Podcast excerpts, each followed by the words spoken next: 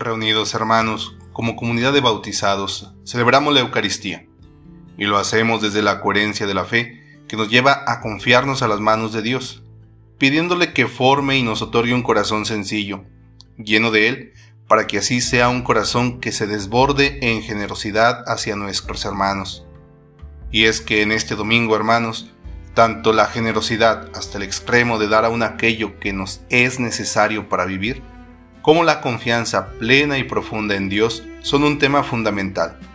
Así lo vemos en la viuda que confía casi ciegamente en la palabra del profeta Elías y le entrega el único panecillo que tenía. Ese panecillo era su sustento de vida. Sin él se ponía en serio peligro de dejar de existir. Sin embargo, poniendo su confianza en el Señor y haciendo caso al profeta Elías, su generosidad se ve recompensada al grado de que por mucho tiempo no le faltó lo necesario para comer a ella y su hijo. Por su parte, el Evangelio nos muestra a Jesús alabando a aquella pobre viuda que desde la libertad que otorga la confianza plena y total en Dios, es capaz de compartir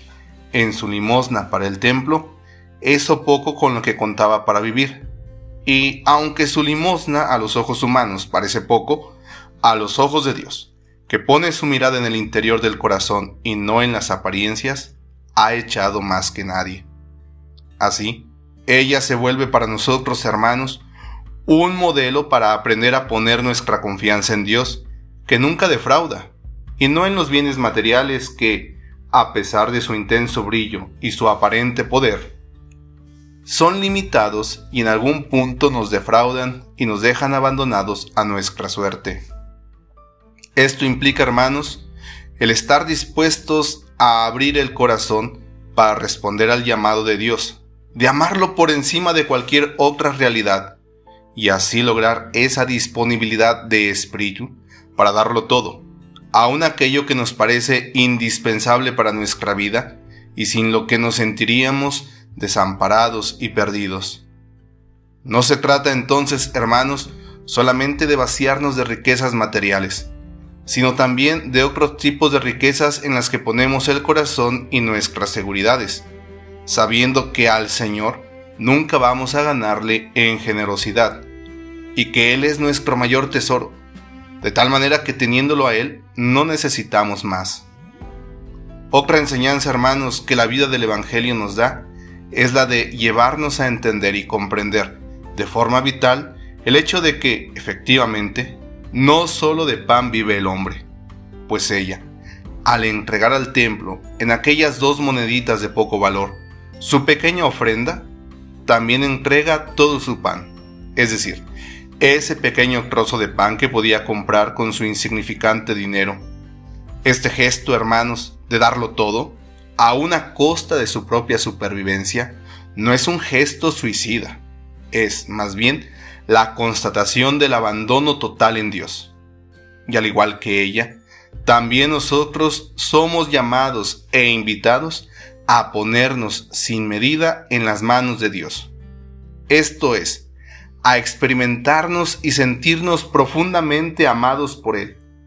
pues solo el amor es capaz de movernos y llevarnos a entregarlo todo, a no guardarnos nada, a vivir sin reservas. Cuando se comienza a vivir así, desde la entrega total, desde la confianza absoluta en Dios, entonces Dios se va adueñando de nosotros, se va haciendo carne nuestra carne, y de esa manera nos hace la energía que impulsa el mundo hacia su plenitud. Así, hermanos, el mensaje de la palabra de Dios de este día consiste en que a Dios no podemos darle las obras de nuestra vida, tampoco las obras de nuestra confianza ni las obras de nuestro tiempo. Al Señor hemos de entregarle todo, aun cuando nos parezca poco porque con eso poco, en las manos de Dios, es más que suficiente para obrar grandes maravillas. Aprendamos, hermanos, de las dos viudas pobres de este día, la confianza en Dios. Pero más que nada, contemplemos con ojos maravillados a Jesús, el Señor, que en la cruz ofrenda y entrega lo poco que tiene, las dos moneditas de su vida, ofrenda y entrega que, para quienes les falta fe, carece de valor,